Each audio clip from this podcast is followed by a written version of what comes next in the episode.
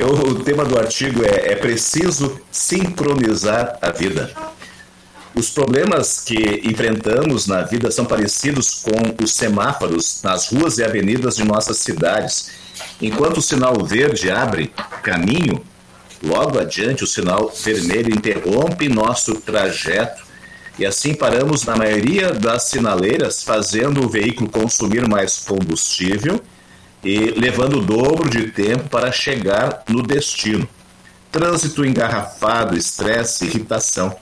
Tudo por conta das sinaleiras sempre fechadas bem na nossa frente. Qual a solução? É o sincronismo dos semáforos, uma tarefa que os engenheiros de trânsito devem resolver. A vida é cheia de sinaleiras fechadas, de problemas que sempre vão aparecer no trânsito maluco do nosso dia a dia. Só um jeito de enfrentar. É preciso sincronizar a vida. Palavra que vem do grego sin, junto, cronos, tempo. Ou seja, um problema de cada vez para que os próximos sejam encarados com tranquilidade, no tempo apropriado. Foi Jesus quem disse: para cada dia bastam as suas próprias dificuldades. Isso porque às vezes eles aparecem todos juntos e encará-los de uma só vez complica ainda mais a situação.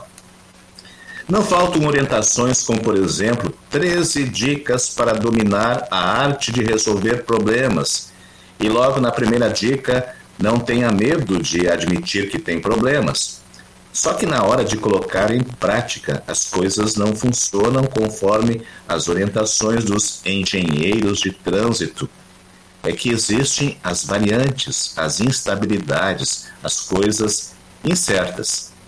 Salomão tinha conhecimento das variantes na vida e por isso insiste no Eclesiastes que tudo é ilusão, é como correr atrás do vento.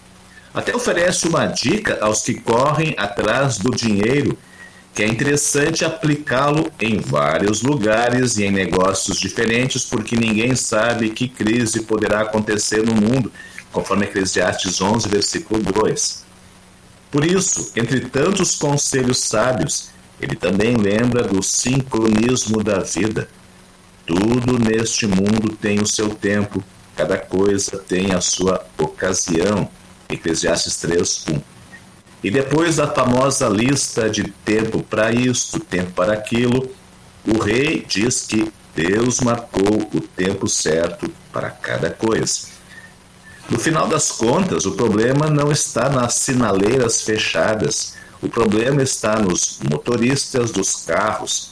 Ou como também disse Salomão em Eclesiastes, Deus nos fez simples e direitos, mas nós complicamos tudo.